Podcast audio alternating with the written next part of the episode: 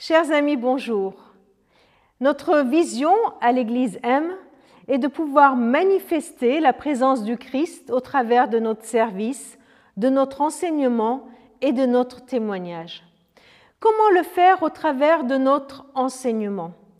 Pour nous donner quelques pistes, je vous propose un texte qui se trouve dans l'Ancien Testament, dans le prophète Ésaïe, au chapitre 11, les deux premiers versets. Un rameau sort du vieux tronc de Jessé, une nouvelle pousse sort de ses racines.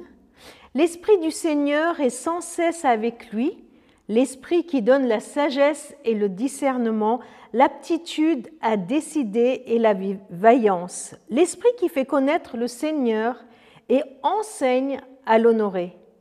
Il lui inspirera d'honorer le Seigneur. Voilà, il y a la promesse de l'arrivée d'un nouveau David, et ce sera le Messie, le Christ, qui viendra. C'est l'envoyé du Seigneur, l'envoyé de Dieu qui viendra sur cette terre pour enseigner. Qu'est-ce qu'il enseignera? Quel est le contenu de cet enseignement? Ce texte est très clair et il rejoint notre vision. En fait, c'est plutôt notre vision qui s'appuie sur ce texte. Il lui inspirera, il enseignera à honorer, à honorer le Seigneur, à manifester sa présence, à manifester qui il est.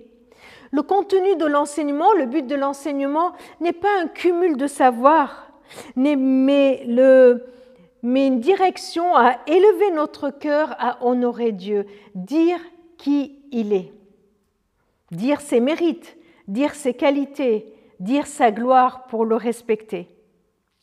Qui? Qui fera cet enseignement? Ce texte est encore clair, c'est l'Esprit de Dieu qui inspirera, c'est lui qui donnera le souffle, l'inspiration pour enseigner à honorer. Et comment? Eh bien, par la présence de l'Esprit sans cesse avec le messager, avec l'envoyé. Voilà trois indications pour nous encourager, nous, ici et maintenant. Nos paroles, ce que nous disons de Dieu, ce que nous enseignons de la foi chrétienne, ont pour but d'honorer le Seigneur, de magnifier le Christ. Qui le fera Ce n'est pas par notre sagesse à nous, ce n'est pas par le cumul de notre savoir, c'est l'Esprit de Dieu qui insoufflera, c'est lui qui nous inspirera, qui nous donnera les mots pour le faire. Il nous promet d'être avec nous. Depuis la Pentecôte, nous savons que c'est possible. Alors, cherchons sans cesse sa présence, cherchons à le suivre, cherchons à le laisser nous, nous habiter pleinement pour que l'enseignement qui sort de notre bouche, ce que nous dirons de Dieu, soit là pour le glorifier, pour manifester sa présence au monde.